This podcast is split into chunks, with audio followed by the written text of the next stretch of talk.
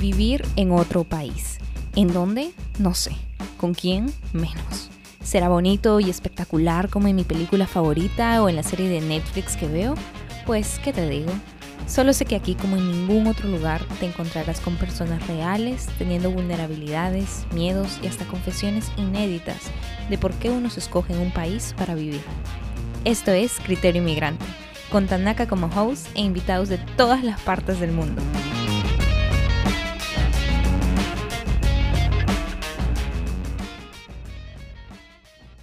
Bienvenidos a un nuevo episodio de su podcast favorito, Criterio Inmigrante. El día de hoy me acompaña una creadora de contenido, Instagramer, mamá, instructora de yoga, viviendo en un país asiático que se caracteriza por sus espectaculares avances en este nuevo milenio. Les presento a una mexicana viviendo en China. No solo en China, en Shanghái. Eh, pueden seguirla en Instagram como arroba Nayeli Yoga SH. Bienvenida Nayeli, ¿cómo estás? Muchas gracias por darme esta bienvenida y gracias por tenerme aquí. Feliz de estar platicando contigo esta hora. Eh, hablamos justo antes de empezar el, este episodio y me estabas diciendo, me estabas contando de que tenías ya tres años y medio viviendo en China. Y yo sé, o sea, por las fotos que tú posteas en Instagram, que también te has ido por todo Asia, desde la India, Indonesia, Japón, Tailandia. O sea, tú conoces unos países tan bellos que la gente, yo me muero por ir allí. Sí, sí, es, es el, el continente asiático es increíble, increíble. Tengo que decir que no conozco o no tengo forma de comparar con otros continentes más que México y, bueno, más bien América, pero eh, no me queda, o sea, no tengo todavía ganas de irme a otro continente sin, de, sin acabarme este. Es, claro. Es, impresionante y, y, la verdad es que, eh, para empezar, para que todo el mundo, aquel que no te conozca, sepa, ¿cómo es que llega una mexicana a China? Ah, y, o sea, como digo, China es tan grande, pudiste haber terminado en cualquier lado de China, una provincia, otra ciudad. Em, ¿Por qué China y por qué Shanghái? Bueno, en mi caso no eh, fue muy directo. Nos venimos por el trabajo de mi esposo. Entonces, eh, lo curioso es que yo tuve una relación de distancia con él de cuatro años. Nos casamos, nos vamos a vivir juntos y en el momento en que nos vamos a vivir juntos nos dicen, de su trabajo nos dicen, bueno, pues, eh, ¿qué tal si se van a, a, Shanghai, a China? Y, así fue. Entonces, básicamente mi primera casa con él es acá. Este, y esa fue la manera. Yo, yo llego, yo llego de, de, pues sí, de la propuesta con la empresa y es la forma en cómo nos movemos para acá. Este, pero pues la parte difícil quizá para mí fue el hecho de, aceptar que yo tenía que dejar mi carrera. Y es porque yo, o sea, vengo acá sin la posibilidad realmente o al menos legalmente de trabajar. Mm, sí, yo sé que tú estudiaste mercadotecnia, ¿verdad? Sí, exacto. Administración, mercadotecnia y este y, y, pues sí así fue como fue como como decidimos. Me acuerdo perfecto que, que llega un día él todo nervioso y yo no me decía yo no sé cómo decirte esto no sé cómo mira siéntate bueno tardó más en, en, tratar de entender, de ver cómo decirme las cosas de que nos estaban promo, bueno, más bien lo estaban invitando a, a, a movernos a China y yo lo, escuchaba, lo veía y, ya en cuanto terminó de decir, bueno, pues piénsalo, no me tienes que responder ahorita, pero ¿qué tal si nos movemos a China? Yo sí. Y él, no, no, no, espérate, piénsalo, piénsalo, porque es un gran cambio. Yo no, sí, vámonos. Pero, y él así como que no le encajaba y nomás se quedó, se quedó callado y dice, no puedes, no tienes una idea todo lo que tardé pensando en cómo preguntarte esto para que me des una respuesta tan rápida. Piénsale yo pues si quieres la pienso, pero sí, vámonos. Y... pero qué rápido.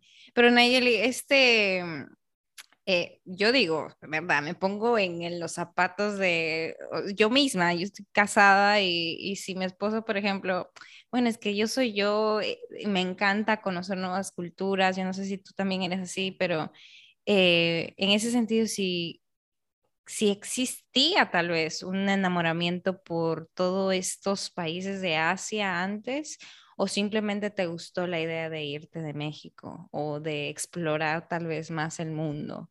Eh, ¿Cómo tú lo viste? La última, definitivamente. Mira, la verdad, seamos honestos, todos tenemos una idea de China y que, la, y que lo bonito fue venir y darme y, y, borrar toda esa idea y, ver lo diferente que es y darte la, la oportunidad de, de, de, saber qué tan, qué tan ignorantes somos ante cualquier país, ¿sí? Pero, pero entonces simplemente había una idea que se ve en las películas, que te platican o que alguien te dijo chinos cochinos y eso es lo único que tú sabes al respecto. Eh, pero bueno, sí hay un poquito de historia atrás. Ah, cuando eh, éramos novios, este, a mi esposo le hicieron como una, hubo una, una idea propuesta de, de moverlo a, Alemania. Entonces, cuando me lo dice, fue como, sí, claro, Alemania, vámonos. Yo a todo le digo que sí. Entonces yo sí, claro, vámonos, está perfecto, Alemania, qué interesante. Y no se, no procedió, o sea, eso no, esa oportunidad nunca se dio con la empresa y, y entonces fue como muy triste, pero entonces cuando le dicen, mira, es que Alemania no, pero China sí. Y él, y él me lo dice y yo, ¿cómo China? O sea, pues no hay tanta comparación y que no, y, y, y entonces lo mandan de trabajo acá a Shanghai y él ya había, él, él estuvo viajando a varios países por su trabajo. Entonces, comparando todos los lugares que había ido en Europa, regresa de China y me dice, tú no tienes una idea de lo que es Shanghai. O sea, es el lugar más impresionante que he conocido, es increíble, o sea, es que no tienes una idea. Y con esas palabras yo me quedé cuando me dice, vámonos a China, o sea, yo no sabía de nada, yo, sí, porque creo lo que me acabas de decir. Y, y, eso fue, o sea, pero en, en, ahora sí que en mi parte, ya en la parte personal, la idea de viajar por el mundo, de vivir en otros lugares y sobre todo tan distintos, o sea, yo no tengo, yo no sé de qué edad empezó, pero sé que fue muy chica, muy, muy chica, antes de la prepa. Entonces era algo que siempre he buscado y que cuando se da la oportunidad, o sea, o la tomas o la dejas y las dos tienen consecuencias. Tal cual. ¿No? Y, déjame hablar porque estos son eh, diferentes aspectos que probablemente no lo hablo tanto con otros invitados. Déjame aprovechar que tú tienes esta experiencia y la estás teniendo todavía. Em, tú eres mamá acabas de tener a tu bebé que tiene cinco meses ya, eh, probablemente va para los seis. Em, y eh, tenerla, eh, por ejemplo, ahora, después de la pandemia, em, lejos de donde, de donde vienes, de donde eres, em, ¿tú crees que eso cambia tu manera de de, ver eso de la maternidad en general? Eh, ¿Tú crees que de qué manera te está aportando versus, por ejemplo, a la mamá que pudiste haber sido tal vez en México? yo creo que sí, sí, definitivo sería, bueno, es que sí, no hay manera de que fuera la misma, pero entra, no, entra antes desde la, de la maternidad.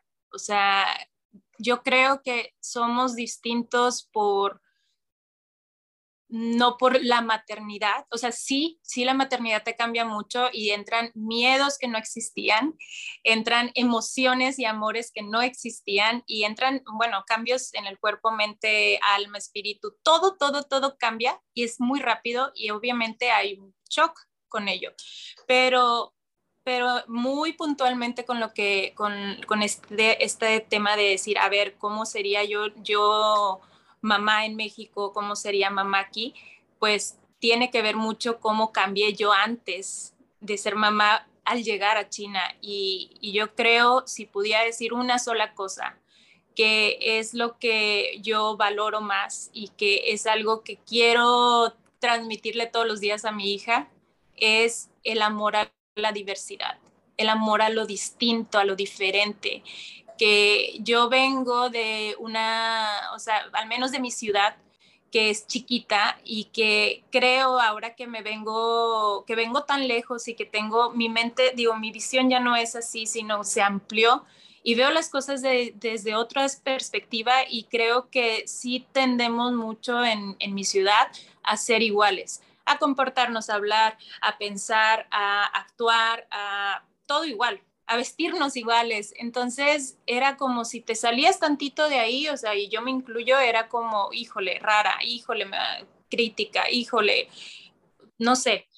Y acá vengo a Shanghai y, y, y todo es distinto. Todos los días, la misma calle es distinta yo todos los días soy distinta y nadie le importa. Y todo el mundo comulga y todo el mundo es feliz compartiendo con tanta gente de tantos países o los mismos chinos. Y son tan genuinos y es tan bonito ser así, tan libre, o sea, como tan como eres tú, que empiezas a, enamorarte de lo, de lo distinto, de, lo, de la diversidad.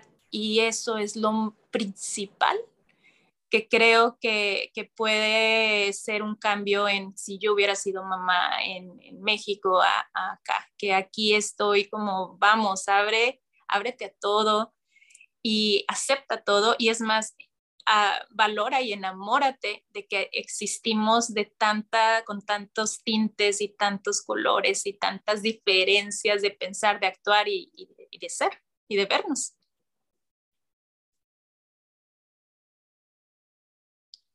Es verdad, la verdad es que tienes mucha razón. Em, como tú dices, en Latinoamérica yo siento, y en general en todo el mundo, em, yo puedo decir que sí tenemos ciertos estereotipos. Hay algunas cositas que a veces sí pensamos sobre tal vez, eh, inclusive nuestro propio orgullo. Yo creo que peco mucho de eso. Yo, si soy muy sincera en este podcast, yo peco mucho de ser orgullosa de venir de Latinoamérica y de tener toda la comida que yo tengo y las tradiciones y, y pues todo esto.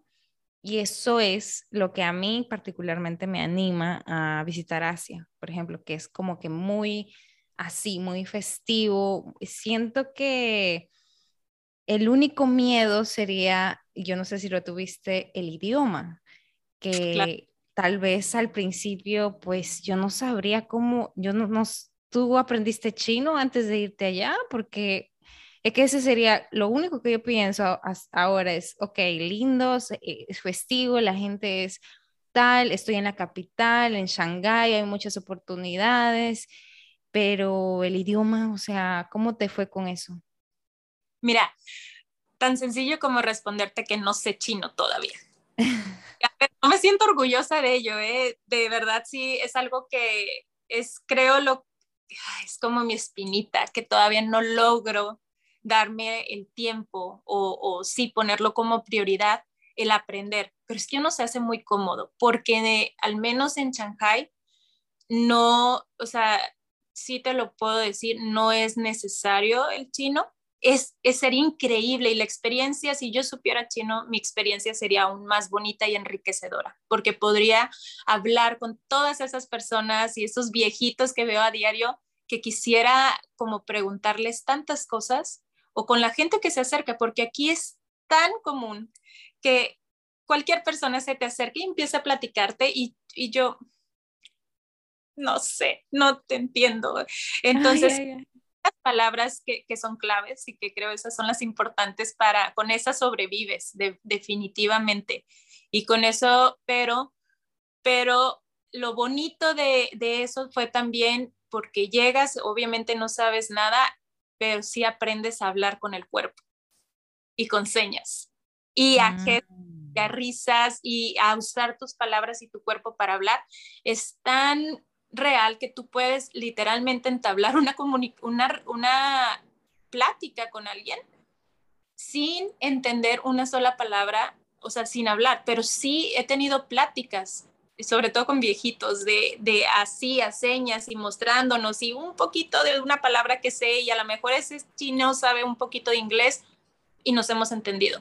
O sea, he salido de apuros, he viajado con eso por China y, y sí da miedo al llegar. O sea, ahora sí que a la hora de llegar te puedo contar muchas anécdotas donde yo terminé llorando, o sea, así de la desesperación de qué, se hace aquí, de, de también dolores de cabeza, porque al principio el idioma es ruido, hasta que lo empiezas a entender un poco y a estudiar un poco y ya empieza a formar en tu cabeza es un idioma y entiendes al menos esta palabra, al menos esto, esto, y rescatas unas cositas, pero en inicio es ruido.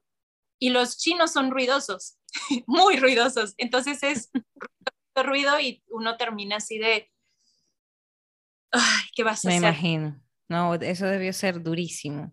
O sea, eh, no hay, es que, es que no hay comparación. Yo siento que los em, choques culturales se dan principalmente por el idioma y tal vez mucha gente, como tú dices, eh, esté pensando como que ir, y yo, yo he conocido a gente que se ha ido a China sin eh, hablar eh, chino y que con el tiempo uno va aprendiendo porque es un idioma súper complicado, uno le tiene que dar tiempo, eh, practicarlo, etcétera.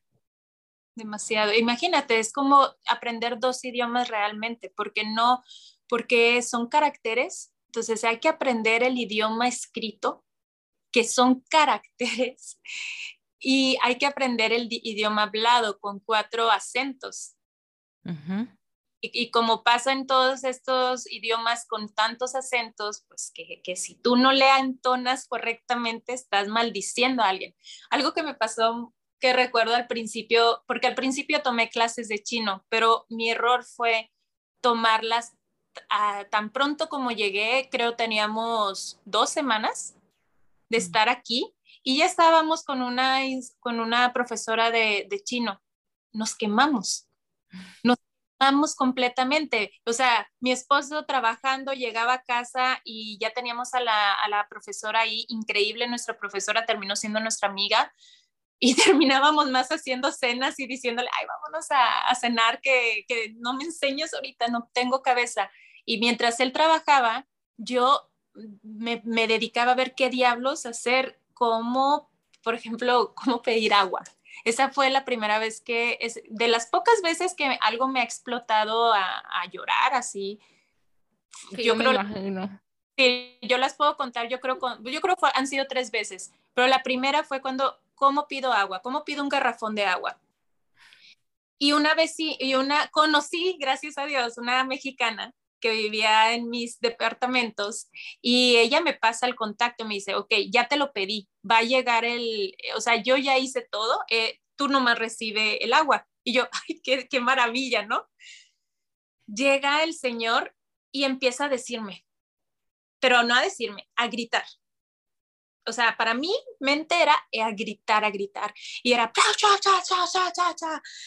Y luego yo de, ah, este, eh, espérenme, espérenme, y, y, fue como, ¿qué hago? ¿Qué hago? Así pensando rápido, yo, ok, traductor.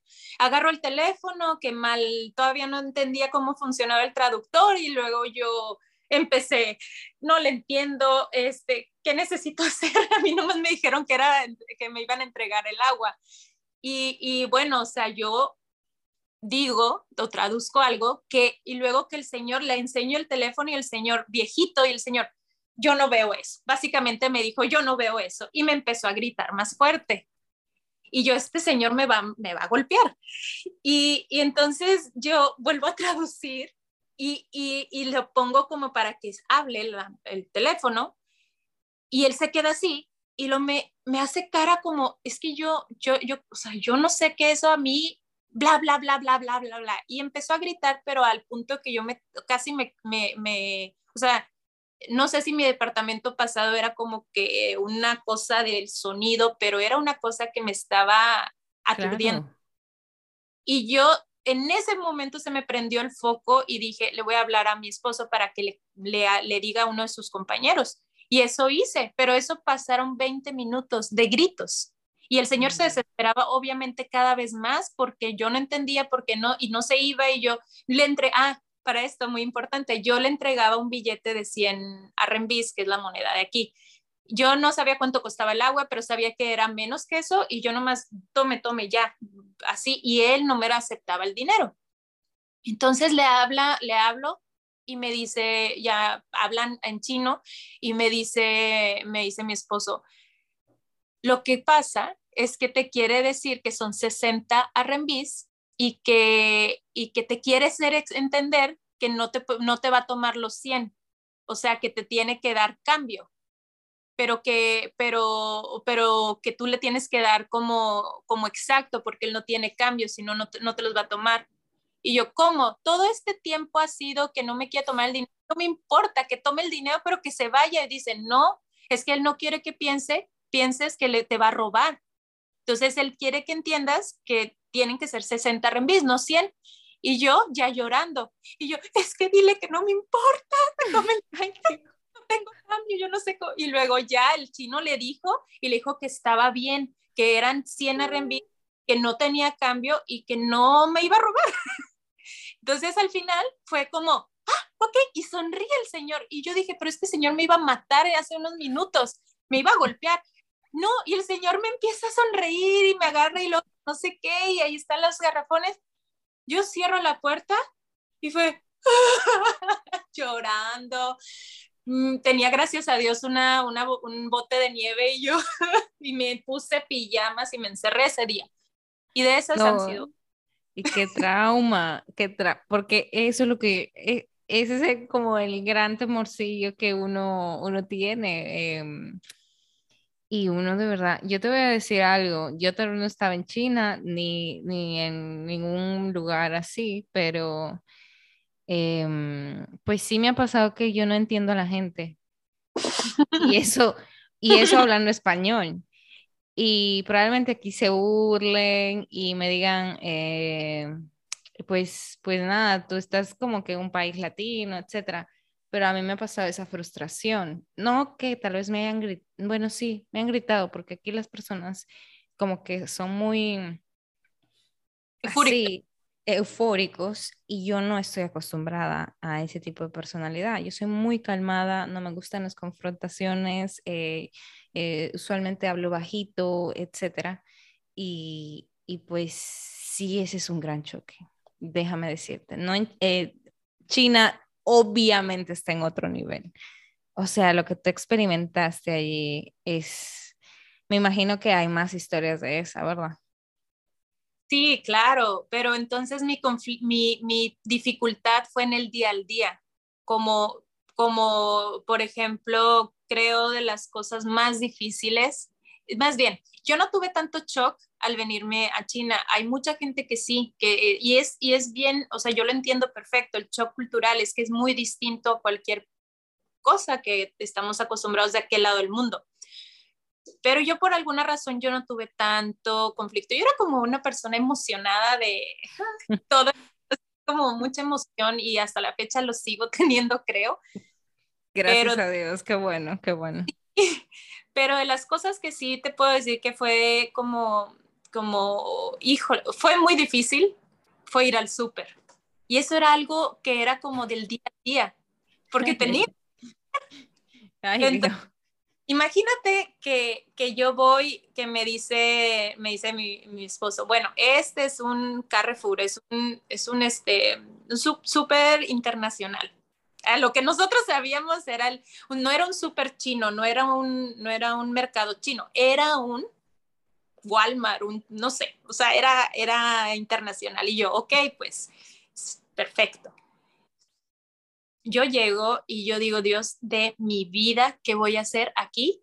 O sea, no, no me voy a pasar al detalle de que no, uno no entiendes nada, ni cómo los precios, ni nada, ni o sea, miles de aceites, de tipos de aceite, con todos con una figura de pescado y tú dices, o sea, ¿esto será pescado o qué? Yo quiero un aceite normal, vegetal y de oliva. Puede, no, bueno, y, eran así, pasillos de aceites, pasillos de arroz. Y yo, yo nomás conozco un arroz, pero aquí hay diferentes tipos de arroz y así de todo, ¿no? Lo más difícil, lo que a mí me causó un shock de, de, de, plan, replantearme como, mm, fue cuando llegué a la parte de, la, de, los pescados, de la carne, o sea, la parte de la carne.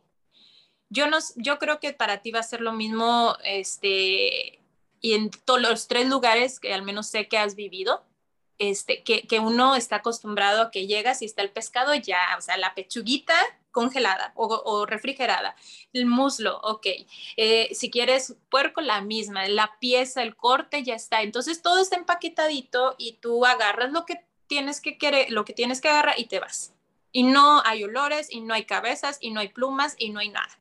Bueno, aquí no es la historia, aquí no es eso, aquí es el pescado está vivo.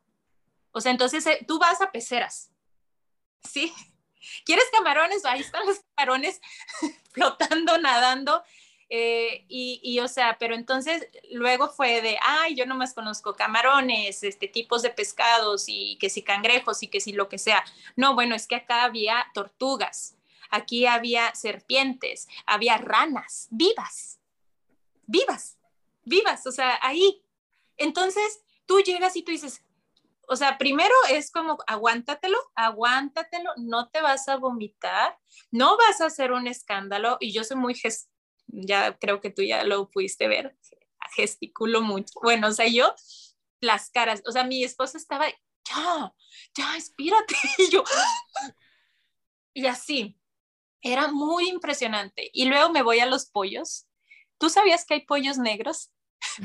hay gallinas negras de piel negra hay Yo lo descubrí acá. O sea, imagínate, pues la gallina así, con la cabeza y la piel negra. Y yo, ¿qué es eso? Entonces, sí, hay gallinas de diferentes, así como nosotros tenemos diferentes colores, las gallinas también. Y eso fue algo como...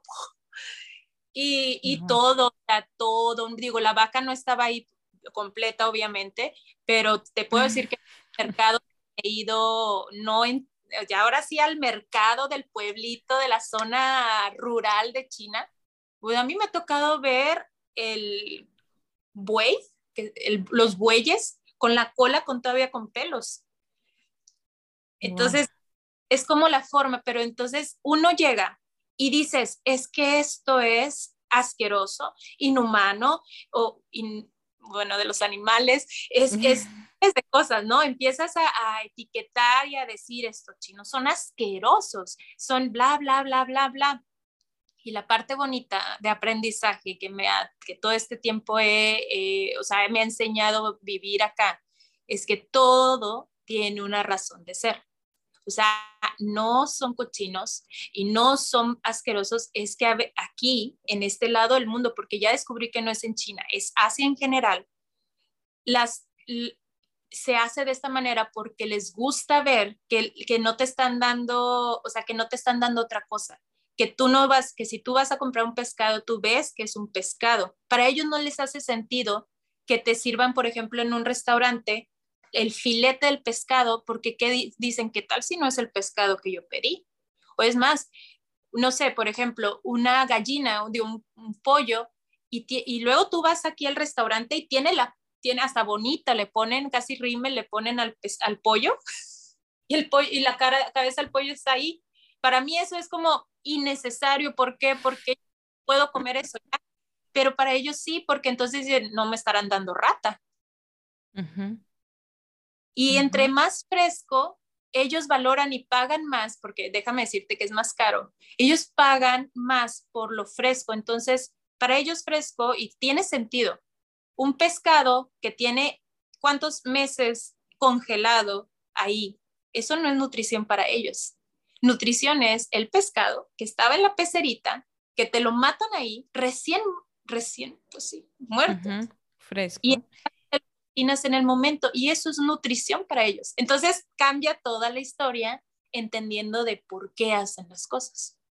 Mira, ahí Nayeli, yo te voy a dar toda la razón. Y ese es un choque también, yo voy a hablar de, este lado de, mi historia, porque yo sí, en Perú al menos, sí hay como mercaditos de este tipo, de donde tú escoges el cuy, escoges el pescado a veces, eh, hay algunos restaurantes que todavía lo tienen, pero ya eh, poco a poco los supermercados eh, de, que tienen grandes cadenas, y que son a veces internacionales, llegan al país, pues ya em, que pues como tú dices, las limpian, sale la, ya fileteado, ya todo hecho, listo como para comprarlo. Pero yo estoy más o menos acostumbrada a elegir el pollo que yo quiero, con el cuello que yo quiero, con el tamaño que yo quiero, que yo sepa que me están vendiendo. Si compro, por ejemplo, no un pollo, porque usualmente se compra pollo, pero cuando compras gallina, pavo, etcétera, tú quieres saber lo que estás pagando. Entonces, eh, pues sí, yo usualmente en Perú al menos, uno va a ese mercadito donde tú tienes tu casero, tu casera y te vende tal. Ese es, eh, eso es algo que yo sí comprendo. Pero, por ejemplo, eh, aquí me tocó que no hay de esos mercados ya. Mm, en esta ciudad es lo contrario. Y yo no estoy acostumbrada, por ejemplo, acá no comen pescado fresco. Y a cualquier restaurante que tú vayas, probablemente, no digo que no exista, probablemente no sea lo mejor pedir un ceviche. ¿Me dejo entender? Entonces, eh, no se puede, no tiene la misma facilidad que en Perú de que tú sabes en cualquier restaurante que te van a vender el pescado fresco de ese día, muy probablemente. Y en China me imagino que es igual. Eh, que la gente eh, paga por lo que también está consumiendo. Exacto, y, fíjate, es, la, es la, la, la, cosa es aquí cómo creciste y que nosotros tenemos a, a, o sea, por muchos años de nuestra vida, esta es la realidad, esta es la, esto es lo normal. Y entonces encapsulamos normal algo tan chiquito, que es lo bonito de salirte de tu, chiqui, de tu cosa chiquita y decir, no, o sea, hay un mundo tan grande y tan diverso con tantas creencias que entonces pasa lo mismo que te pasa a ti, que si este que yo le explique a un chino cómo yo quiero recibir mi comida o así congelada de meses, no me importa, pero yo quiero que ya esté todo así bonito y limpio. Ellos me van a decir, me van a ver con cara de ¿qué hace esta mujer? O sea, por eso estás pagando, ni sabes, y, ya eso está congelado y eso, y, y entonces es, es, es como ese tema de, de, creo lo más rescatable y, es algo que he aprendido mucho es qué hay detrás de. O sea, porque uno ve y uno empieza obviamente a, a, ponerle etiquetas a las cosas y esto y el otro y bla, bla, bla y ta, ta, ta. Y entonces si uno se pone a investigar un poquito preguntas, ¿por qué se hace así? Y entiendes, dices, pues hace completamente sentido. A lo mejor no hace sentido, pero sí entiendes de dónde viene y ya no es cochino, ya no es sucio, ya no es asqueroso, ya incluso hay cosas que vas a adoptar en tu propia vida y hay cosas que no. Tal cual. Eso es por un lado de la comida. Em, y aparte, por ejemplo, ¿tú no extrañas, por ejemplo, las costumbres de México? O sea, o, o simplemente ya te adaptaste con las costumbres que se tienen en China. No, ¿cómo? No, no, no. O sea, el mariachi, las festividades mexicanas, la gente, lo vivos que somos, la alegría que se vive en México, el servicio al cliente, como, o no, y no solo al cliente, como somos como amistosos, lo extraño muchísimo. La comida, o sea, bueno, la comida es un tema de, yo con mis amigos y hablamos de comida, sin parar y luego lloramos porque ya no, no tenemos cómo hacerle para tener esos platillos y nos callamos la boca mejor. O sea, definitivamente. Increíble, sí. Año mi país, claro.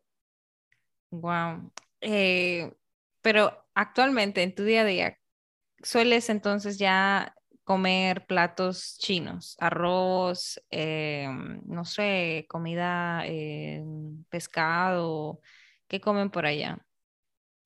Es bien distinto a lo que conocemos o lo que, sí, sabes, la comida china que se vende allá, eh, que termina siendo muy rica, pero es muy distinta a la real acá. Pero también es muy diversa. Entonces, aquí, imagínate, hay hay idiomas y comidas por provincias. Hay muchísimas provincias, muchísimos grupos étnicos. Y, y, entonces no hay una forma de englobar una comida, o sea, la comida china es tal, no hay. Pero, por ejemplo, en mi caso, a mí me encanta la comida de Yunnan y de Sichuan, que es una, son unas provincias donde se utiliza muchísimo el, el picante. Y el sazón es delicioso, pero a mí me, yo tardé, puedo decirte que yo creo que un año y medio para llegar a esta comida y yo ya viviendo aquí. O sea, que yo no sé si tú vienes como, tú vienes de, visita, o sea, de, de, turista. No vienes con agencia, porque a lo mejor con agencia sí te van a llevar así, ya directo a esos lugares, pero tú vienes aquí y vienes así de mochilero a ver qué. Es, se me hace que es difícil llegar a la comida buena, porque a mí me costó un año y medio. Eh, este, llegar a la comida que a mi gusto es la más rica y creo que en general, al menos con los extranjeros, es como la que más disfrutamos. Este, pero en el día al día, mm, te voy a decir, es que Shanghai tiene todo, tiene más de lo que yo pensé. Entonces, yo puedo hacer mi propia, la comida que yo solía hacer en México, quitando muchas cosas que no se consiguen este, y que a lo mejor un platillo que, que allá era muy fácil hacer aquí me cuesta tres, cinco horas, pero lo puedo hacer porque sí encontramos. Entonces, yo, yo sigo comiendo como, pues como yo sé cocinar, que tampoco creas que sé tanto, pero como yo sé. Y este, la comida china sí, yo creo una vez a la semana, o bueno, más, porque hay un platillo, digo, más bien hay una, yo como mucho en la calle, me encanta la, o sea, street food, me encanta. La experiencia, lo que como, lo barato. Entonces hay una, unos pancakes que se llaman Yangbing, que son como crepas chinas. Y son deliciosas y esas sí me las como yo creo tres, cuatro veces a la semana. O sea, o sea ya a este, claro, es que con ya tres años y medio tú debes de tener algunas spots, eh, cositas que empiezas como más o menos a, a disfrutar. Y déjame decirte que hasta cierto punto me parece que no ha sido tan fácil para ti, para mí, estos últimos dos años de integración para cualquier país. ¿Cómo lo pasaron en pandemia, por ejemplo? ¿Cómo, cómo te sentiste como inmigrante en China? Lo difícil es ahorita. Eh, justo ah, años de que empezó. Sí. Bueno, como tú y todos saben, se tiene la idea de que todo empezó en China. Hay teorías de que no, hay teorías que sí. Bueno, la, todo señala al parecer que sí. Pero todo empezó acá, al menos sí, sí, cuando todo el mundo disfrutaba de una vida normal, nosotros empezamos a, temer, a escuchar acá de esto, y, pero fue muy difícil porque era como, ok, es un virus que no sabes si, si sales a la calle, respiras y te mata o no te mata, si se contagia uno, cómo, o sea, era algo que nadie sabía, absolutamente de nada, y solo estaba pasando acá. Entonces aquí inmediatamente empezaron los casos, o sea, bueno, imagínate que son, somos, en China son, somos un, bueno, son ellos, ¿qué? Dos billones. Con, muchísima gente, muchísima gente. Sí, sí, sí. Contar los que vivimos aquí nomás de extras. Entonces era de, de locura. Nos no, empezamos a hacer cuarentena, que nuestra cuarentena duró como dos meses yo creo que un mes fue muy estricto, muy estricto de no salir y tú salías y no había absolutamente nada abierto. Mientras no pasaba nada todavía en, este, en ningún, ninguna parte del mundo, todo fue en China. Nosotros, ah, yo me estaba volviendo un poquito loca, la verdad, y, y fue muy, a mí el encierro no me va bien. Y entonces la empresa de mi esposo nos dice, ¿saben qué? va, va, o sea, vénganse acá a México en lo, o sea, para que agarren aire y en lo que se calman las cosas, porque nadie pensó que esto iba a ser lo que iba a ser. Entonces era en lo que se calman las cosas, ustedes vénganse. Nos fuimos a México por 15 días nada más. La noticia fue que nosotros felices de ir a México, de ver a nuestra familia, pero nadie nos quería ver. Ay, qué terrible. llegamos y nunca pensamos, porque aparte fue del día para el día siguiente, de, nos dijeron y al día siguiente estábamos volando. Entonces fue como sin pensar, fue la emoción de nos vamos a México, nos salimos de aquí, sí. Llegamos a México y fue como los infectados. O sea, no me vayas a contagiar. Y no, no, o sea, obviamente nuestras familias no fue así, como te lo estoy platicando. Pero... En general fue así. Entonces, hacer cuarentena ya sin ver a nadie, Después de una semana pudimos empezar a ver, también nos metió miedo a nosotros y luego duramos dos semanas. Quiere decir que vimos a nuestros papás una semana y nos regresamos para acá. y, y, entonces acá las cosas empiezan a poco a poco a calmar. Para los cuatro meses que había empezado la pandemia, sí, la pandemia, porque ya se había, ya esto se fue a otros lugares. Yo, nosotros estuvimos en febrero del 2020. Acá empezó en diciembre del 2019. En febrero del 2020 fue cuando fuimos por 15 días, regresamos y creo en marzo fue cuando llegó a México. Ya había llegado a otros países, el primer caso. Entonces esto fue muy, muy rápido cuando empezó para todos los países, empezó a terminar para, para, para China. por las medidas tan increíbles. Es algo que no se va a ver en ningún otro país. Es algo que en la mente todavía no me cabe las medidas y tan fuertes y tan buenas que tomaron, de tal manera que para nosotros, para abril, mayo, se acabó del 2020, pero empezó para todo el mundo.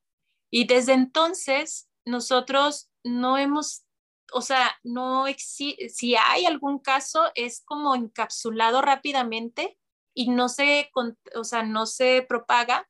Y entonces está tan controlado todo de tal manera que nosotros empezamos a hacer vida acá cuando todos allá en todo el mundo estaba eh, sufriendo por las cuarentenas que se alargaron tanto, pero acá no y entonces nosotros empezamos a luego, luego a disfrutar la vida, te puedo ser sincera, empezamos, eh, esa fue la razón por la cual nosotros dejamos de viajar a Sudáfrica, Sudasia, bueno, a Asia, otros países asiáticos, para empezar a viajar en China.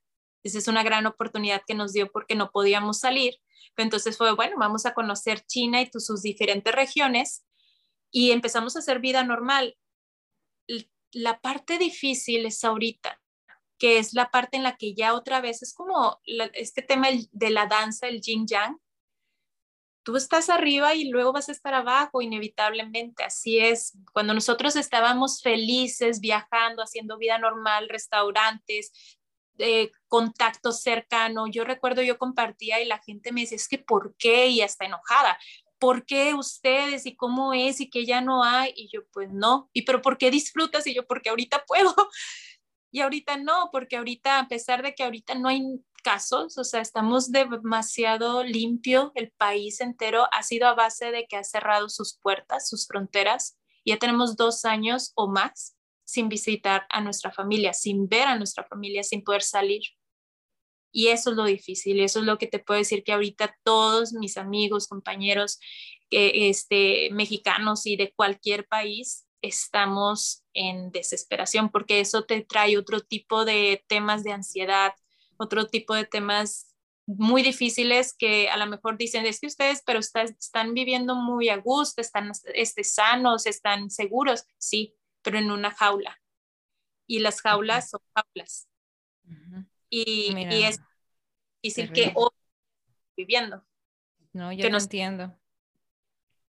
E, es, es completamente cierto, no, ah, obviamente eh, la pandemia ha afectado a muchos de diferentes maneras, porque a los, ah, es que lo que yo, ¿verdad? Desde este criterio inmigrante, em, porque no estamos hablando de los que son, viven en su propio país y probablemente han tenido eh, pérdidas y pues no los han podido ni visitar y eso es muy, muy horrible y han pasado casos así alrededor del mundo, pero eh, de, alguna u otra manera siento que eh, es por eso que siento que la gran mayoría puede entender cuando uno no está cerca de su familia y puede ser al menos un poquito empático con el inmigrante, de decir y ponerse en los zapatos del otro y de decir, wow, si yo estoy en mi propio país y no puedo ver inclusive a mi familia,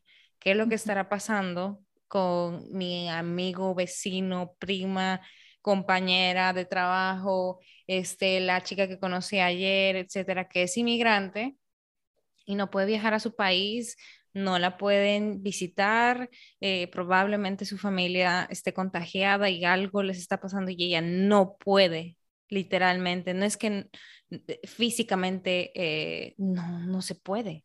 O sea, no puede tomar un vuelo, no puede ni siquiera comprarlo porque no existe esa, esa vía, ni siquiera. Entonces es como, eh, siento que mucha gente puede compartir y sentirse bastante empática. Y lo terrible es que todavía hay gente que probablemente no. Entonces eso es lo que más también eh, a veces duele, porque sí, mucha gente ve el lado bonito, como tú dices, de tu historia y dice, sí, eh, China está bien y tal, y tú puedes hacer tu vida normal, pero pues tú tienes a tu familia al lado este, eh, y tú probablemente se lo puedas decir a cualquier persona, a la persona que te esté comentando eso, eh, tal vez hay siempre pros y contras y definitivamente uno tiene unos pros que eso de estar completamente libre en pandemia eh, y vivir ha sido un súper pro, pero como inmigrante yo te digo, yo soy muy solitaria. A mí no me hizo mucha falta el salir y el el ver a gente, etcétera. Yo soy muy solitaria y yo estoy muy bien en mi casa. Como que no, no me afectó tanto, pero sí me afectó ese lado, de que yo no puedo salir eh, y estoy pendiente de mi familia y no puedo viajar, ellos no pueden venir, siento que es inseguro. Ya este momento es como un poquito más bajo, pero sí, sí tuve mucho miedo y ese miedo nadie me lo quitó. O sea, y es que la verdad es, es, es otra cosa de las cosas mm, que siento feo es que luego es la competencia de quién sufre más. Cómo sufriendo más, porque a lo mejor si yo comparto la, lo que nosotros estamos experimentando de no poder salir sin saber si vamos a poder regresar a China y dejar nuestra vida acá o qué va a pasar, eh, pues luego va a llegar alguien y si llegan y te dicen, no, pero tú no esto, el otro, el otro, ustedes ta, ta, ta, ta, ta, y yo digo, pero es que no se trata de quién está sufriendo más, se trata de que esto nos haga más humanos y empáticos y que veamos que, que hay diferentes formas de sufrir y que lo que vemos como a lo mejor China, el gran avance que ha tenido de, tener todo bajo control tiene un costo que a lo mejor nos está pesando más a los extranjeros y pues nada, esto es tema de, de, tomar decisiones diariamente y de cambiar la perspectiva para, para no quedarnos enfrascados en la ansiedad y en el sufrimiento. O sea, pero es difícil, ha sido, ha sido difícil como para todos, para ti, para México, para... En todos lados hemos tenido una perspectiva distinta de, de aprender.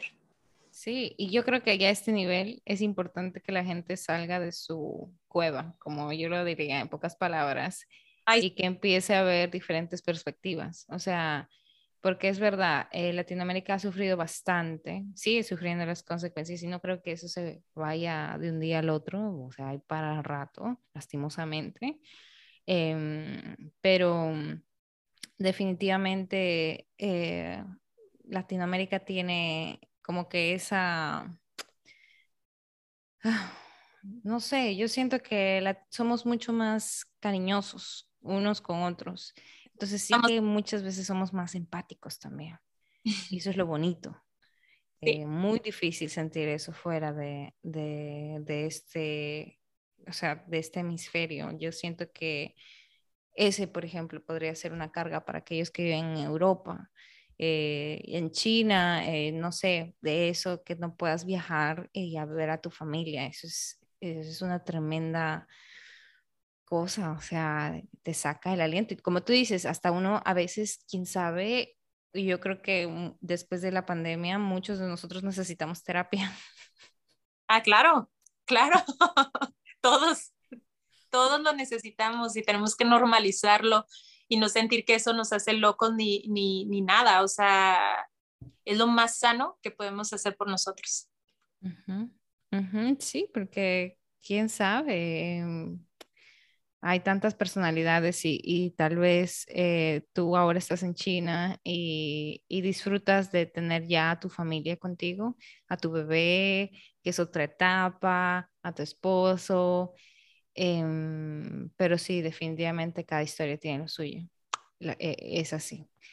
Yo quería preguntarte, eh, pasando el tema de la pandemia, porque siempre hablamos de la pandemia, eso es como que se está volviendo, eh, es una anécdota de estos dos terribles años, pero em, te iba a preguntar, ¿qué diferencias en el sistema de vida tú has visto? ¿Hay más seguridad en Shanghái? ¿Hay más, em, no sé, tú has visto cierto orden? ¿Es como la India en ese sentido? ¿O no, ¿qué tú crees? China es, lo, es una burbuja de seguridad y eso es lo que me mantiene aquí y es lo que me mantendrá aquí tanto como pueda. O sea, muchas otras razones, claro, amo vivir aquí, pero la principal es la seguridad con la que vivo, vivimos diariamente. Y no es nomás Shanghai, es China en general. O sea, es un lugar demasiado seguro y te lo voy a poner así yo poder salir con mi chiquita a cualquier lugar, a cualquier hora del día y de la noche, en cualquier callejón oscuro, que normalmente yo no haría eso en ningún otro lugar, no nomás en México, en ningún otro lugar, y saberme y sentirme segura, de verdad segura, y no necesitar a, que mi esposo nos esté acompañando para todos lados, no tiene precio. Y eso es algo que eh, se vive para todos acá es bien seguro, eh, tienen cámaras por todos lados, así que es demasiado seguro y no sé si eso supongo que tiene mucho que ver en cómo se ha desarrollado esta, eh, la gente de acá, pero mira, hay historias tan impresionantes como que se les han olvidado sus laptops en el taxi. Y tú, tú te, no te diste cuenta el taxi tampoco, a lo mejor el taxi llega y te lo regresa o tú, tú, tú puedes ver, ok, esta era la placa, hablas, eh, la policía luego, luego registra, tiene el teléfono el taxista, oye, se le olvidó, el, se le olvidó el, tu laptop, la laptop al cliente y él va y te la regresa. Y esto no son casos, o sea, lo de la laptop es una persona conocida, pero a mi esposo una, un scooter eléctrico y así pasó y, le hablamos al, al chofer y nos lo regresó hemos dejado celulares, lo que tú te puedes imaginar que en cualquier otro lado, ¡pum! Así, rápido. Así en la, en la, en la, en la mesa, las mochilas, vamos, y no pasa nada, la gente no, o sea, sí pasan y seguramente pasarán. Es muy raro, muy, muy raro. Entonces, la seguridad es, es, es increíble. Eh, y en cuanto al orden, fíjate que eh, al principio yo llegué y yo, o sea, Shanghai es una ciudad muy limpia, limpia, limpia, limpia, que yo decía, ¿dónde están los chinos cochinos? O sea, ¿dónde está? Me imaginaba, es demasiado limpia, siempre, pero, porque ya sé, ahora te puedo decir, es porque siempre hay gente limpiando. O sea, en las mm. calles tema público está limpio. Imagínate que los, los, las estaciones de, de los camiones la limpian con trapito. O sea, ¿dónde has visto tú eso? limpian con patito, barren todo el tiempo, cortan los árboles, mantienen flores cada estación o cada mes cambian las flores. Es, es algo maravilloso. Pero yo creo que no es tanto todavía la cultura que es limpia, no. Es que le invierten mucho para que sea limpio. Mm.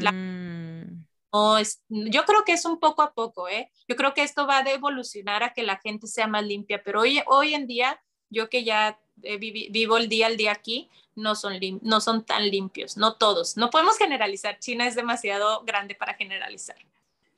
Sí, sí, y mucha gente como, o sea, tú te das cuenta de eso mientras más hijos tienes también en la casa. O sea, no es lo mismo tener uno que tener cinco y pues ahí uno, uno se da cuenta.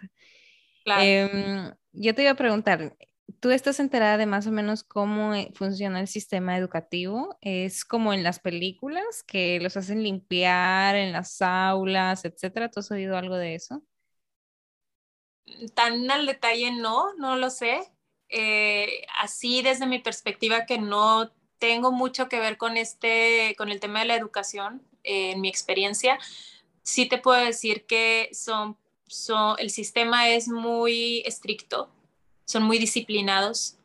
Es un sistema en que los niños eh, van a la escuela y tienen muchas clases extracurriculares y eso eso es como, bueno, o sea, el niño desde muy chiquito clase, tienen que tener clases de idiomas, eh, cultural y deportivo como mínimo. Entonces son tres categorías aparte de tu escuela que duran horas y horas en la escuela y entonces en las tardes siempre aquí tengo mis vecinos en el violín todo el tiempo el niño, en el piano otro niño, eh, idiomas ya los niños desde chiquitos te saben inglés, chino y otro idioma quizá, o sea, la educación aquí es algo impresionante, que todo es desde el punto de vista que lo quieras ver. O sea, si lo quieres ver como algo eh, desde el lado positivo, wow, estos niños salen al mundo preparadísimos y los papás los preparan muy, muy bien, pero también no cuando tienen tiempo de ser niños. Entonces son son cositas que, que, yo, no, yo no comulgo tanto como la, con la forma, al menos yo que ahora tengo una hija muy chiquita, pero que pronto me va a tocar pensar en ello, pues yo no comulgo como tanto con la forma en cómo se educa aquí, pero sí que, sí que el, o sea, los, el futuro de los chinitos va a ser, o es ya, wow, impresionante. Estos niños salen muy preparados. Prodigios casi. Y, y, y la verdad es que yo valoro muchísimo yo siento que desde Latinoamérica siempre ese, ese estereotipo, no sé si solo en Perú, pero el estereotipo definitivamente yo lo tengo en mi cabeza, de que los chinos en general los asiáticos, no me, no me atrevería a decir solo los chinos, sino eh, Corea, en, en, en diferentes lugares, Japón, tienen esta disciplina tan férrea, tan fuerte y que hasta tú, tú dirías que son como que súper prodigios de matemática y, de, y tal, pero a mí me sorprendió hace poco, entrevisté a un chico, eh, un señor ya que vive hace años en India, y hasta en India, o sea, hasta el, el, o sea, todos los lugares de Asia se como que se contagian de toda esta, este, todo este estereotipo que uno tiene de ellos que son súper inteligentes y eso no se debe porque son mágicos ni nada de eso, sino por la disciplina y, los valores que le enseñan desde casa a los, a los niños. Sí, y que aparte aquí no hay, no hay manera de responderle al papá y a la mamá ni contradecir. Como digo. Y ese, ese, ese, es lo que yo pienso. Ese es el secreto. normal claro, hay muchas excepciones. Muchas de mis amigas son chinas, son excepciones. pero, pero justo es eso, o sea, es tanto el valor, valor que le dan a la educación que, y que eso se dice desde el papá y la mamá y no hay, no hay forma de cuestionarlo. Así que así es. Es mucha disciplina, mucha. Imagínate, wow. Eh, yo quisiera que mis hijos hablen como que cinco idiomas cuando tengan ya 15 años, pero vamos a ver si sé. Lo que uno sí puede hacer es aprender y tratar de sacar lo mejorcito. Y obviamente tú no lo vas a hacer tal vez 100% si no te gusta, pero sí tratarle de, eh, tratar de sacar lo mejor de la situación. O sea, tal vez que no se mate estudiando tres, cuatro clases después del colegio, pero quizás una o quizás eh, en el violín, exacto. Que allá no, que acá no, que si me voy, me regreso a México no va a tener la oportunidad. Eso es algo importante. Claro, claro que sí. Y pues esa disciplina definitivamente le va, le va a ayudar a cualquiera. Yo creo que eso es lo que en estos tiempos como que nos falta un poquito más la disciplina. Siento que inclusive a mí, porque yo yo soy joven, pero hasta cierto punto la disciplina más o menos ha permeado por mi papá o por mi familia, pero a mi alrededor gente siempre me pregunta, ¿y cómo es que tú puedes tal cosa? ¿Y cómo es que tú puedes tal cosa? ¿Y cómo tal y cual? Y yo digo, pero es que es que no es tan difícil, o sea, mi cerebro no es como que tan difícil. Y mis tal vez mis cables funcionan diferente, pero es, siento que no, no funciona tanto la disciplina de este lado del mundo, ¿no? Es como que hay, es algo que uno, es un músculo que uno tiene que forzar, o sea, que tiene que entrenar todos los días. Yo tengo una teoría respecto, o sea, y es teoría porque solo lo pienso yo, pero yo creo que la, la, lo que nos hace, o sea, el detalle que nos está faltando aquí y allá, en todos lados, es eh, la intención detrás de, o sea, la disciplina, pero cuál es la intención, el por qué lo estamos haciendo, porque, porque si somos disciplinados porque mi papá, mi mamá lo dice, esto no va a terminar eventualmente bien, y eso es una verdad porque sí serán muy disciplinados, pero que, eh, o sea, en el cuerpo se va a somatizar eventualmente, eh, ya sea con una, una, un dolor, con enfermedades o con una vida que no es de ellos, o sea, y es una vida que ya fue impuesta y entonces así viven como, pues, es que eso me tocó. Y eso sí es cierto, sí son muy disciplinados, pero también eso se ve, o sea, una, son, vida, son personas que no viven sus vidas. Y a lo mejor en, en aquel lado del mundo, de, de, de aquel lado del mundo de donde venimos, si no hay tanta disciplina, porque vivimos como se nos antoja, vivimos, vivimos más al o, qué sé yo, hay muchas, hay muchas formas, pero eh, también es como nos hablan de disciplina y luego, luego sentimos esto va a costarnos, o sea, es disciplina significa dolor, significa que voy a tener que, que voy a tener que dejar cosas que me, o sea, sacrificio, pero entonces deja de ser sacrificio cuando tenemos una intención, cuando entendemos por qué, y eso no se nos habla nunca. ¿Cuál, o sea, si vas a ser disciplinado, ¿cuál es la intención detrás de hacerlo? Si va a ser el dinero, no vamos a llegar muy lejos tal vez, o sea, o hasta ahí vas a llegar y esa la felicidad del dinero, sabemos que no es felicidad, o sea, eso no da felicidad, eso es momentáneo, más bien da felicidad, no da alegría, no da, no da más que ello, entonces es muy limitante. Entonces sí, pensar detrás de las intenciones, nunca se nos hablan de las intenciones. Yo creo que por ahí. No, definitivamente, definitivamente. Y te voy a decir algo. Eh, yo, por ejemplo, y es un ejemplo muy, muy reciente. Em, yo era súper disciplinada con el ejercicio en la mañana. Todos los días antes, cuando no estaba casada y vivía aquí, eh, lo único que tenía que hacer era ir al trabajo y hacer ejercicio, más nada. Y pues era en esos tiempos, pues yo era, me levantaba a 5 de la mañana, a veces 4.45, hacía ejercicio y todo mi día súper bien. Y ahí era el momento en el cual las personas me decían, ¿y por qué tú eres tan disciplinada? Y pues simplemente es que yo no, yo, mi, mi ejercicio es un ritual casi para mí, para empezar bien el día. Te voy a decir algo, eso ya no pasa. Los últimos cinco meses yo no he hecho tanto ejercicio. Lo he hecho más o menos de vez en cuando, pero ¿sabes por qué? Yo lo hacía antes más allá de tal. Era porque primero era, como tú dices, algo aprendido, algo que no necesariamente yo lo estaba haciendo solo por eh, estar bien aquí, sino que también el ejercicio te lo enseñan para las mujeres, es como para ser bonita, para ser flaca, para mantenerse en forma. Uno usualmente no piensa en, la salud. Entonces mi chip empezó a cambiar eh, para lo de la salud y me enfoqué mucho en ese sentido.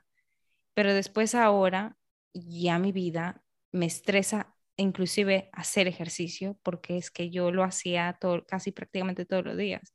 Y entonces ahora estaba siendo parte del problema más que ayudarme. Entonces ya ahí yo empecé a dejarlo porque simplemente uno no puede vivir con ese estrés. Claro. Y ahí es cuando yo dije, ah, bueno, por ahora eso no me está funcionando, pero no es que yo lo vaya a dejar de hacer, sino que simplemente lo, lo voy a tomar con más calma. Igual con las dietas, igual con el trabajo, igual con todo. Todo. La verdad es que no es que hayas dejado de ser más disciplinada, es más bien ha sido, eh, o sea, has adquirido un nivel de conciencia más grande. Y eso es mejor que las horas de, dedicación a algo como, como borreguito sin entender por qué, de dónde venía y sin intención incluso en la hora de hacer ejercicio, por qué me estoy levantando temprano y por qué lo estoy haciendo y cómo me está beneficiando, no beneficiando en mi cuerpo y en mi vida. Pero entonces en el momento en que te empiezas a cuestionar que es, eso es lo que todo mundo queremos, evolucionar a ello y cuestionarnos y dices esto ya ahorita no me sirve y eso es perfecto, es que la, es, es la forma de la vida, es el cambio, pero nos cuesta entender y, y es más fácil como ah, latigarnos y es que ya no somos y es que, qué sé yo, y no vemos que no, esto es algo positivo y que ahorita si, no sé si hacías gimnasio o pesas o corrías y eso ya no te sirve y eso es bueno. Entonces ahora te falta encontrar qué forma de, de ejercitarte te va a servir y nutrir, pero no en el cuerpo nomás de ser flaca, sino mente y cuerpo. Justo eso es algo muy bonito que tienen los chinos y a lo mejor asiáticos en general. Eh, en China es donde yo lo aprendí y es este, o sea, que aquí no se ejercitan solo el cuerpo, se ejercita la mente también, la coordinación. Entonces tú vas por los parques. Es más, aquí ves, ahorita estoy viendo pasar a los, o sea, te podría enseñar a los viejitos porque estoy aquí. Sí, Tai Chi, pero mira, el Tai Chi, bueno, ya sabemos, Tai Chi, el movimientos lentos y es la energía y ellos están moviendo energía y, ellos llegan a un momento de concentración con sus movimientos que qué rico, o sea, yo quiero aprender Tai Chi. Pero no, por ejemplo, algo que es muy curioso y que a todos nos llama mucho la atención es que van los viejitos caminando hacia atrás. O sea, en vez de caminar hacia adelante, van hacia atrás y tú los ves por las calles, por los parques, por todos lados caminando para atrás. O luego vas, ves a los viejitos y están pegándose por todos los músculos, todo el cuerpo, pero horas. ¿Por qué? están haciendo? Obviamente, el, chip de la que no conocen, del que no conoce nada y no entiende, dice locos. Locos y ridículos. ¿Creen que eso es ejercicio? Bueno, mal. No, ellos están más avanzados, por así decir, o es más, tienen una conciencia tan distinta que ellos saben que ellos no están nomás ejercitando su cuerpo. El hacer esto es para los viejitos la coordinación, el caminar hacia atrás. O sea, se requieren otras habilidades de cuerpo y mente. Tú no puedes ir pensando por tus problemas mientras vas caminando hacia atrás porque te vas a caer en segundos. Ese señor para poder caminar hacia atrás, hacia atrás, hacia atrás, está conectando cuerpo y mente, como en el yoga. Entonces, él va en una, va en una armonía con cuerpo y mente y ese es el ejercicio. Como también, ¿no? Ah, increíble, ese ejercicio yo lo voy a hacer, para, o sea, lo voy a empezar a hacer porque aquí estoy casi segura que a mí la memoria se me va a ir, se me va a ir temprano, de hecho.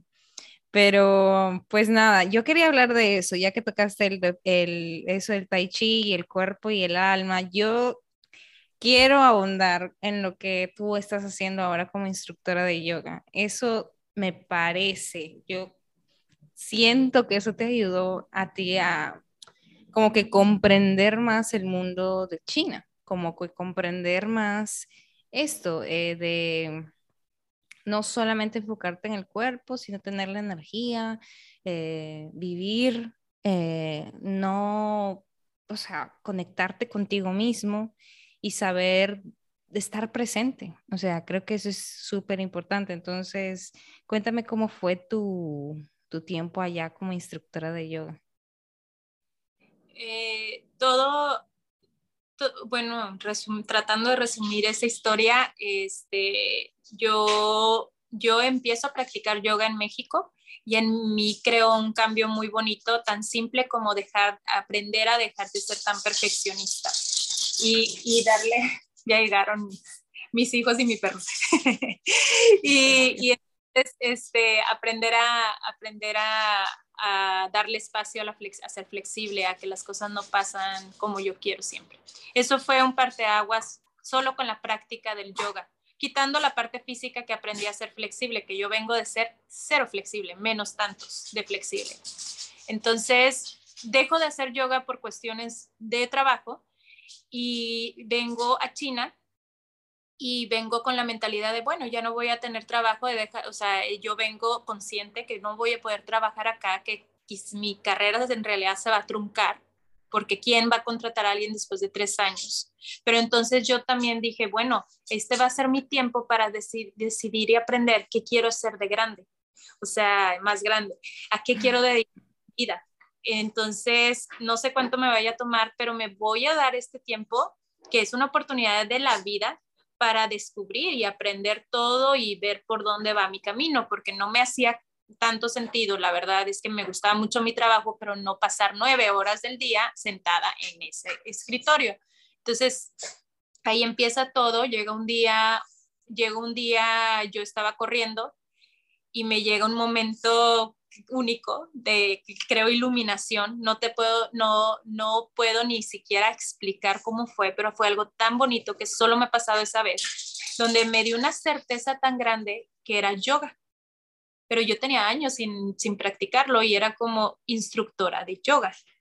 Y fue tan cierto, o sea, se sintió tan bien y se sintió tan real y tan en paz esa, esa idea, que yo llegué, lo consulté con mis tres personas que siempre consultó decisiones fuertes y grandes, y las tres personas que me conocen perfectamente fue, claro, claro, o sea, eres tú, claro, claro que sí, y fue como, ok, entonces en ese momento también lo platiqué con mi esposo y todo y, fue, bueno, vamos a, voy a empezar a, estudiarlo así full como escuela, eh, seis meses y me voy a ir a la India a, entender, digo, a, aprenderlo desde la raíz. No quiero que alguien más me lo enseñe, quiero ir a la raíz donde nació el yoga. Y así fue me, me metí a un estudio de yoga acá, iba dos, tres horas diarias, juiciosamente a practicarlo. Leí sobre el tema y por eso, esa es una de las razones, más, más bien la principal razón por la cual no sé chino, porque todo este tiempo me he dedicado a aprender yoga, a construirme como tal.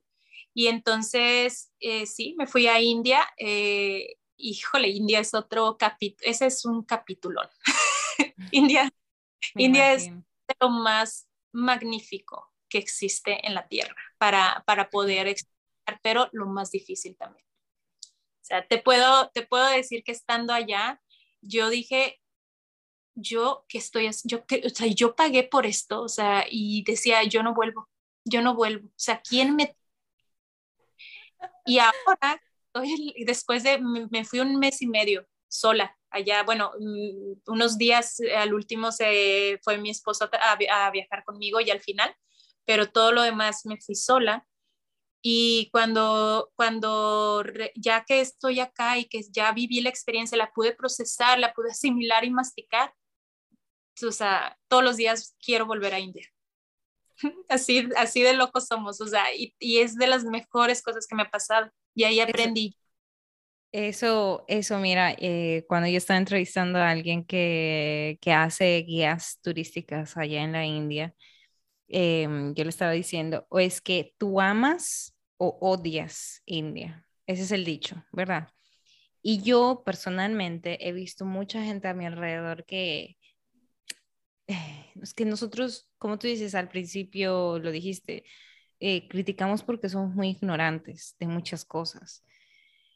Pero cuando tú poco a poco te vas enamorando, yo me empecé a enamorar de la India desde hace muchísimo tiempo, desde que vi, creo, la primera película de Bollywood, o sea, de niña, ah. de, a los 11 años, que con mi mamá, etcétera. O sea, tú sabes el tiempo que yo... Y aquí tú hablas con cualquier persona, India es el último en la lista. Y yo siento que no le damos el valor suficiente a esas tradiciones y a esos países, ¿entiendes? Lo, con lo maravillosos que son. es muy bonito. Es muy, bonito y es muy difícil a la vez y, por, eso, por eso se vuelve una experiencia tan bonita porque te, te cambia, te cambia, te cambia. No hay manera de que tú llegues a India y salgas igual, creo yo no hay manera.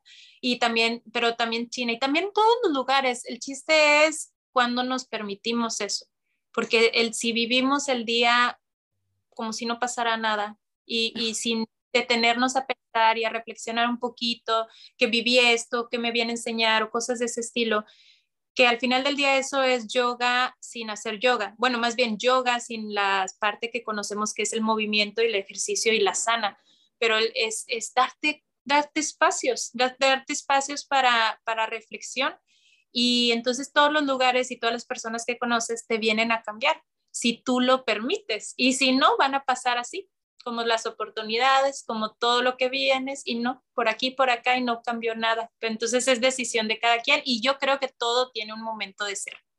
O sea, yo no era esta persona antes, ni de rollo, y, y, no sé cómo voy a hacer después. Quizá no voy a hacer nada de lo de ahorita, pero es abrir, abrirte a ello, a, a que todo cambie. Y a seguir aprendiendo. Sí, sí, exacto. Entonces, así es. Me encanta, me encanta cómo tú describes todo esto. Siento que, que definitivamente el estar en, el, en este continente asiático te enseña muchísimo, has crecido, o sea, yo noto, no te conocí de hace cinco años, pero definitivamente es otra etapa en tu vida y pues eh, nada, Nayeli, quería de verdad ha sido una conversación tan bonita y tan agradable. Eh, yo creo que lo vamos a tener que repetir de nuevo, parte 2 en algún momento, porque es que, es que China tiene mucho que ofrecer y sobre todo eh, con ese ánimo tan profundo que, eh, y esa hambre de conocer otro país, eso es lo más importante. Y lo que tú acabas de decir, de vivir no solamente el día a día en tu rutina, enfrascado en el, en el trabajar solamente ocho horas, sino que también disfrutar, porque yo sé que hay muchos que nos escuchan ahora que sí trabajan ocho horas, yo trabajo ocho horas. Eh, exacto, y que vivimos enfrascados en nuestra rutina, pero en algún momento del día es como que tenemos que, que agradecer ver el mundo afuera, hablar con gente, no sé, experimentar una cosa que realmente nos, nos dé ese airecito fresco de seguir con para el día de mañana para, y para la semana, etcétera, porque esto de verdad, si no es así, qué feo. Simplemente es es aceptar la, la, lo, o sea, la, la vida y lo que tenemos. Si hay algo que no nos, que nos está llamando a cambiar, cambiamos, cambiémoslo. Cuesta, sí, sí cuesta. Pero, y si no, ahorita en este momento alguien no puede cambiar esas ocho horas, nueve horas de trabajo, si es que eso lo molesta. Hay gente que no le molesta en lo absoluto, pero si eso es, por ejemplo, en mi caso, bueno, si ahorita no se puede, entonces haz más de lo que te gusta, haz más de lo que te llena el alma y eso va a cambiar mucho tu experiencia de esas ocho horas y de tu día. Y, y, ahorita que decías de eso de ver afuera y de ver con esos ojos, pues es que, como bien dicen, ver con ojos de turista. Y eso cambia las cosas. O sea, tú puedes estar en el mismo país y no salir de tu país, pero sí puedes tener ojos de turista y sí puedes encontrar cosas distintas todo es como veas las cosas. Ay, Dios. Bueno, yo siento que esta ha sido como una autoterapia. Y pues nada, te agradezco mucho. Eh, esta, una, esta es una catarsis para mí, por eso también lo disfruto mucho. Cada episodio lo disfruto mucho. De verdad, muchas gracias, Nayeli. Eh, gracias por tu historia, gracias por tener este tiempecito y sobre todo por compartirlo con las personas que escuchan este podcast. De verdad, muchas gracias. Gracias, Tania, por la oportunidad, por conocerte y cuando quieras volvemos a platicar. Claro que sí. Entonces nos vemos, Nayeli. Cuídate. Bye bye. Muchas gracias.